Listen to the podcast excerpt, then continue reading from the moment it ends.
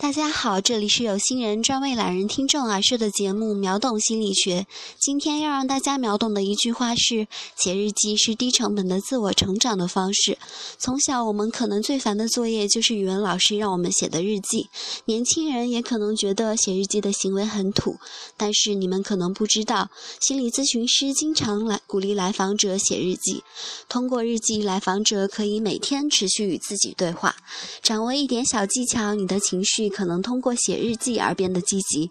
每天结束的时候记录下三件好事，会让人幸福感增多，抑郁的症状减少。书写痛苦经历的时候，多分析痛苦的原因，可以帮助缓解消极情绪。记录快乐经历的时候，则尽量不要分析原因，沉浸其中就好。